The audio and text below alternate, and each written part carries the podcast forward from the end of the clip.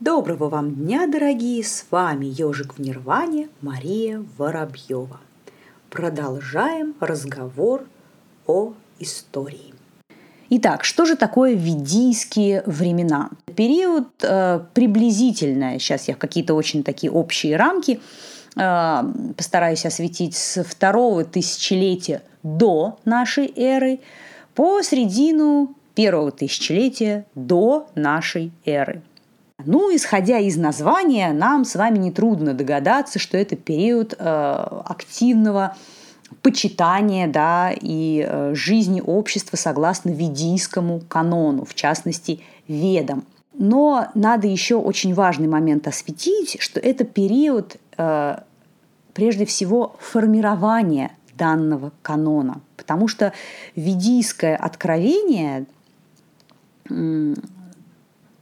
это не записанный каким бы то ни было человеком или богом, или богом, который услышал это от человека, текст вот один раз и навсегда.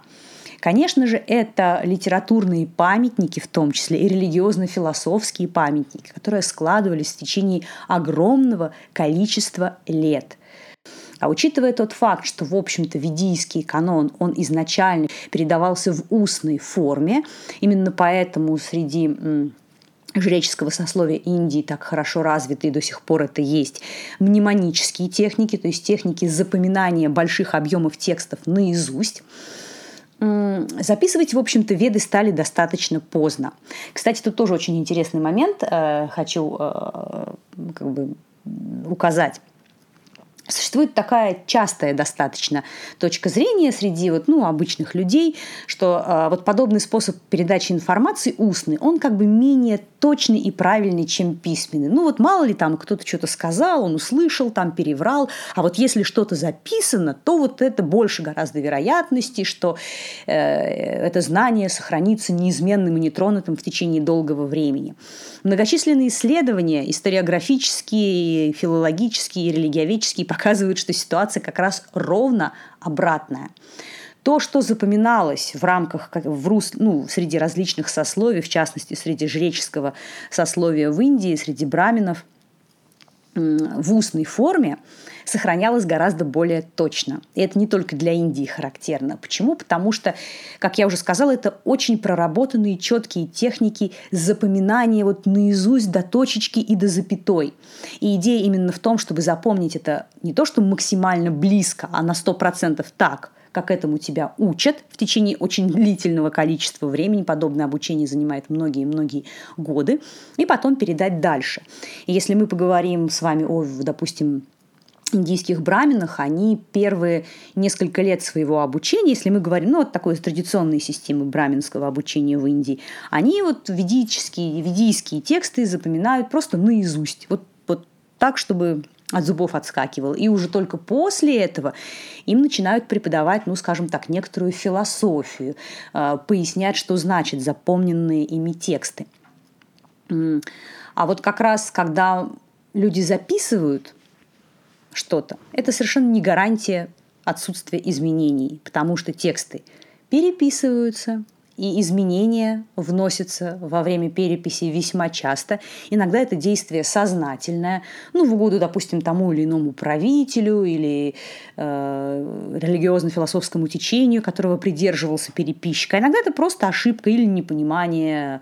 Язык не очень хорошо знал, с которого переводил, допустим или не понял правильно букву, которую увидел на листочке, она уже какая-то такая была не совсем целая, переписал как попало. И вот э, оказалось, как ни странно, что вот устная передача, она более точная в среднем и целом, чем письменная, и позволяет сохранять первоисточник без изменений ну, более длительное время и более точно. Итак, вернемся к ведийскому периоду. Я не хочу сейчас делать длительную лекцию на тему того, что такое веды, ведийское откровение, из каких частей они состоят. Я, если будет такой запрос, могу сделать на эту тему, так сказать, отдельный выпуск. А, сейчас я хочу поговорить немножечко о другом, вот именно о периодизации. Итак, ведийский период, когда складывался, активно формировался ведийский канон, а, Это период, э, которому предшествовало, по большому счету, неизвестно что. На данный момент времени ученые точно не могут сказать, что же было на территории современной Индии до этого момента. Э, период до второго тысячелетия до нашей эры условно называется, уж извините, довидийским – и э, там тоже очень разные э, существуют точки зрения на тему того, когда вообще ну, вот индийская цивилизация возникла. Называются разные очень цифры, но э, совершенно точно, что вот цивилизация Хараппы, да, э, которая возникла на э, севере Индии, она уже существовала в четвертом тысячелетии до нашей эры. Но мы, конечно, не знаем, во что они верили, потому что раскопки вот этих древних городов, ну, мы находим какие-то печати, статуэтки, э, а там уже дальше, знаете ли, на усмотрение археологов, как вот найденное трактовать. На печати изображена какая-то человеческая фигура э, с головой быка, допустим, или просто там на голове рога. Ну, вроде как это означает, что это либо изображение царя, потому что не только в, во многих местах вообще Земли а, вот такое некая быкоподобность или рога на голове были атрибутом царя, или иногда бога. Вот вроде как э, считается, что вот в Харапе находят такие древние изображения – человека с рогами на голове. И некоторые ученые считают, что это был некий условный прото-Шивы, какое-то божество, которому поклонялись вот в те времена.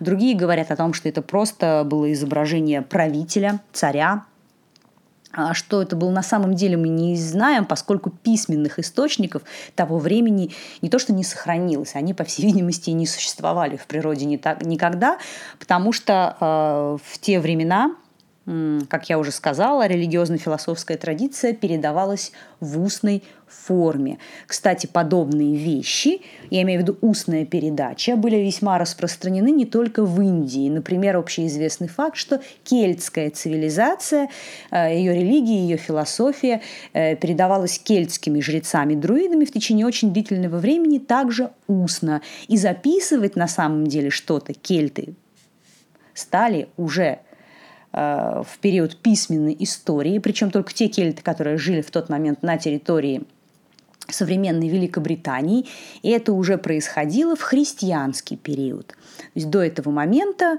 ни континентальные кельты, ни островные, никаких письменных записей по поводу того, во что они верили и чему поклонялись, не вели. Вернемся в Индию – как я уже сказала, мы точно не знаем, что было до ведийского периода. Мы также не знаем на самом деле, э, кто вообще там жил и какие точно э, религиозные практики практиковал и во что верил – Совершенно точно существовала очень с давнего времени южноиндийская э, цивилизация, дравидийская. Это ну, приблизительно территория современного самого южного штата Индии Тамилнаду, а также Кералы и Карнатаки.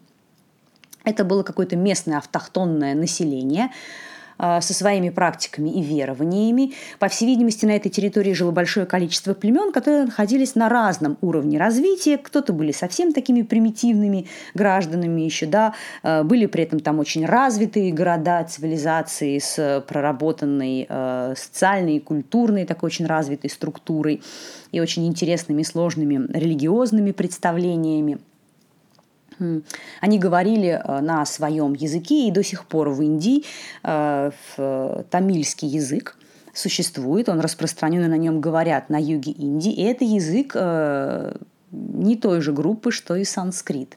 То есть у нас с вами санскрит относится к индоарийской группе языков, которому принадлежит на самом деле большая часть языков Западной Европы, и в том числе Восточной Европы, и наш русский язык также – а вот на юге Индии говорили на языках, говорят до сих пор, дравидийской группы. Это совершенно языки иные, по другому принципу сконструированные. Кто-то жил и на севере Индии в тот момент, какие-то местные племена. А что случилось потом? И тут начинается, опять же, различные научные концепции, разной степени убедительности. Более того, в разные периоды истории уже современной та или иная концепция выходила на передний план, а, получая все такую большую популярность. Если э, в XIX веке господствовала концепция индоарийского вторжения, э, то есть считалось, что в древности на территории, и тут опять же достаточно сложно сказать где.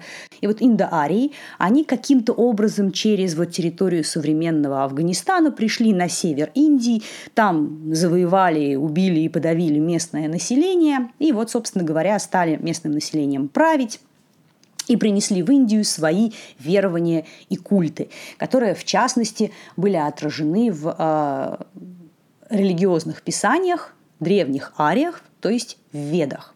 Более того, существовала даже, особенно в советской вот, академической среде, была распространена такая точка зрения, но не только, и в западном мире тоже, что вот э, именно отсюда и касты произошли в Индии, что вот как бы завоеванное местное население – это вот э, в дальнейшем низкие касты, шудры, а вот завоеватели Ари – это как раз представители в дальнейшем высших сословий жречества, то есть браминов, и кшатриев, воинов-управленцев.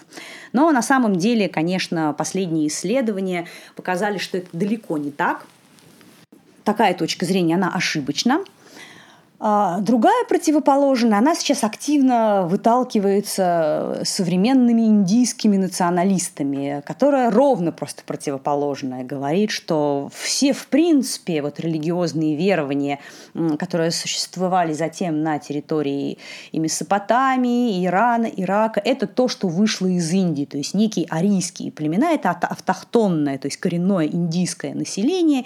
И вот они, так сказать, собрались силами, вышли из Индии и вот распространили свои верования, учения и влияния по там, огромной части земного шара. Ну, в общем-то, как бы научная оправданность и ценность таких идей, она как бы даже не обсуждается, ну, потому что это исключительные фантазии, так сказать, современных националистов.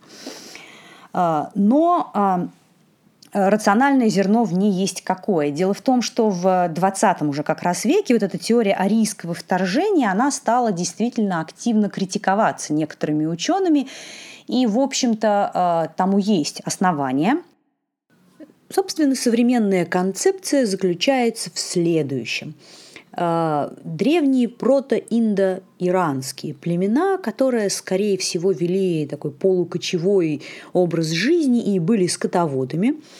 Э, где они обитали? Ну, согласно точке зрения такой самой распространенной, это южно-русские степи э, и места к востоку от Волги. А некоторые исследователи считают местом первоначального обитания этих племен пространство от Урала до Дуная – но в любом случае, уже в четвертом тысячелетии до нашей эры у этих племен сложилась определенная традиция религиозная, ну, которая затем была перенесена ими далее, в частности, на территорию современной Индии. Почему? Ну, потому что вот где-то в начале третьего тысячелетия до нашей эры эти самые прото-индо-иранские племена разделились на две ветви – древнеиранскую и индо арийскую. Ну, собственно говоря, в результате миграции древнеиранская ветвь заселила территорию Иранского Нагорья и близлежащие районы, а индоарийцы, ну, собственно говоря, двигаясь с севера, как раз и заселили северную часть полуострова Индостан – но вполне возможно, что если конфликты и были где-то, то они были достаточно локальные, а кое-где их не было вообще, потому что, как бы, знаете ли, в тот момент Индия была не то что самой, в отличие от сегодняшних дней, густо заселенные территории. А, зачастую они уживались с местным населением весьма мирно. Опять же, как и на юге, местное североиндийское автохтонное население тоже находилось на очень разном уровне развития, от самых таких примитивных, первобытных племен до весьма высокоразвитых цивилизаций и городов городов. Пришлые индорийские племена, естественно, смешивались с местным населением, впитывали местные какие-то культы и верования и приносили свои. И, собственно говоря, именно благодаря такому взаимодействию и смешению, абсолютно естественный и обычный исторический процесс, постепенно и возникла вот во втором тысячелетии до нашей эры ведийская цивилизация на территории Индии. Каковы же были основные, ну, скажем так, особенностей той древней ведийской цивилизации мы поговорим с вами в следующем выпуске. А также я вам расскажу, чем Махабхарата отличается от Вед. В конце еще данной передачи, поскольку она, так сказать, получается, предваряет собой некоторый цикл, а, хотелось бы отметить еще один важный момент, о котором я тоже упоминала, но хочу еще раз осветить его отдельно. Любая религиозная традиция пытается себя удревнить.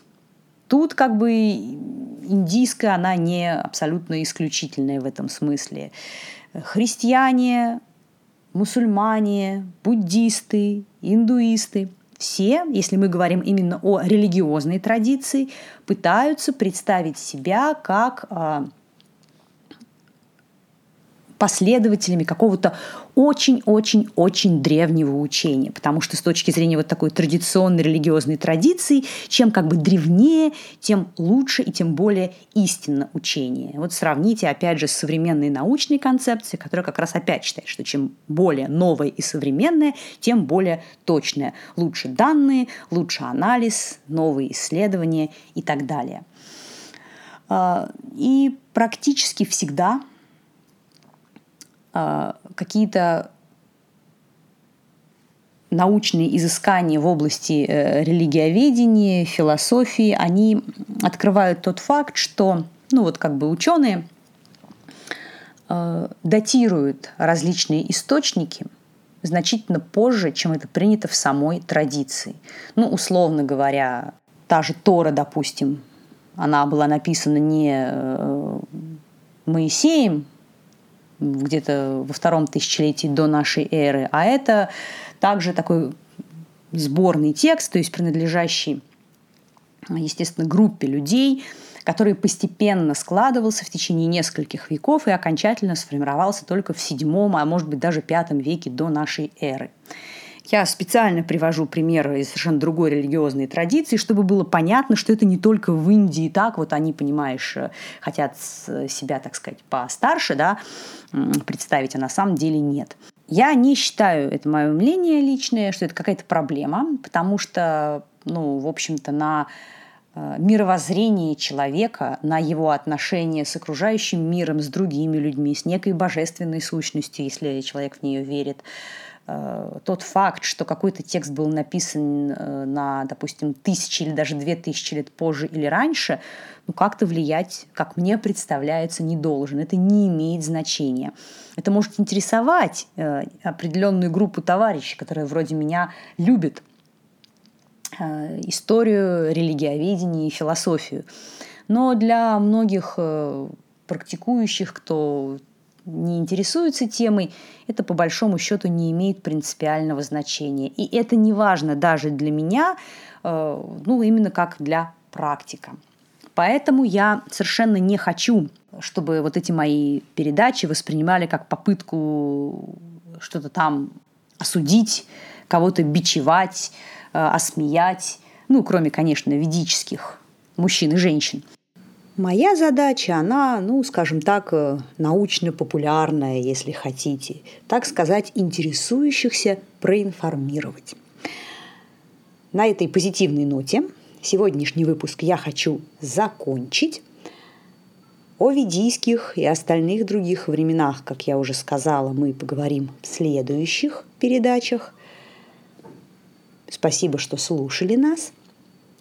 Снова призываю подписываться на наши социальные сети, слушать, комментировать. С вами была Мария Воробьева, ежик в Нирване. Всего вам доброго.